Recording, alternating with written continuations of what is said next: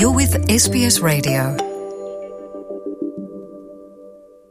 É, Luciana e ouvintes da SBS, este é um documento expressivo, eloquente, sobre o estado da seca que está há vários anos, mas de forma mais dramática agora, a assolar todo o sul da Europa, em particular a Península Ibérica, Portugal e Espanha. O Rio Douro é um dos grandes rios comuns aos dois países, Portugal e Espanha. Nasce em Espanha, desagua no Atlântico, junto à cidade do Porto. O Douro é o rio que dá nome à grande região vinícola que se organiza em formidáveis socalcos nas encostas do rio. É aqui, na região do Douro, que é feito um vinho fino, celebrado por todo o mundo como vinho do Porto.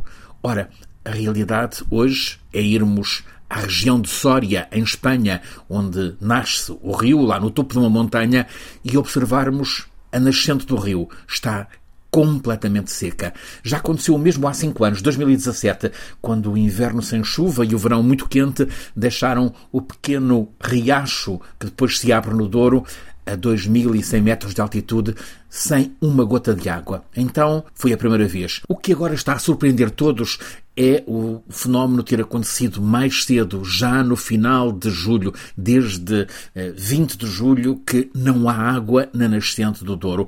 Em 2017, há cinco anos, portanto, a água tinha deixado de correr no final de setembro e a situação prolongou-se até final de novembro, quando veio o primeiro nevão nos picos da Serra de Urbion, onde nasce o Douro. Nestes dias que agora correm, é uma imagem inédita. Observar apenas pedras e gravilha no curso completamente sem água, sem uma ponta de água, por menor que reflete a crise climática agravada neste ano em curso.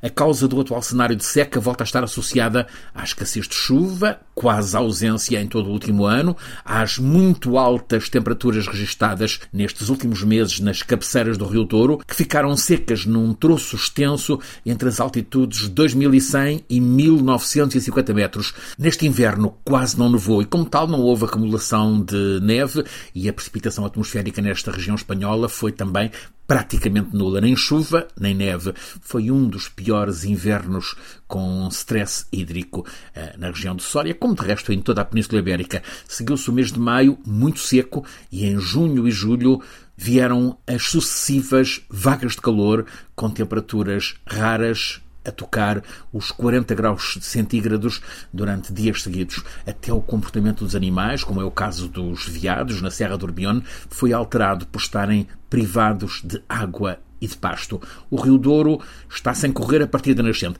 Claro está que o caudal, que é largo, continua alto, robusto, com águas cada vez mais salgadas porque é muito o oceano a alimentá-lo.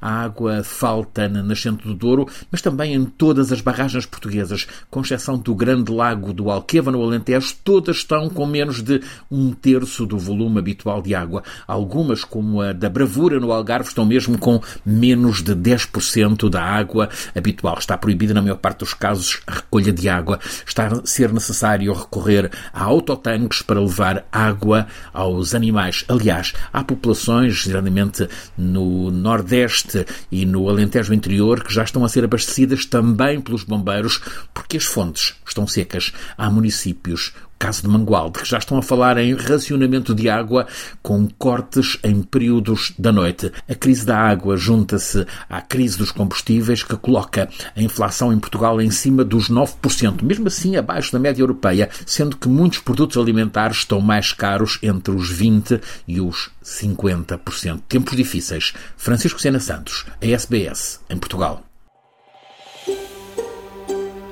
Want to hear more stories like this? Listen on Apple Podcasts, Google Podcasts, Spotify, or wherever you get your podcasts from.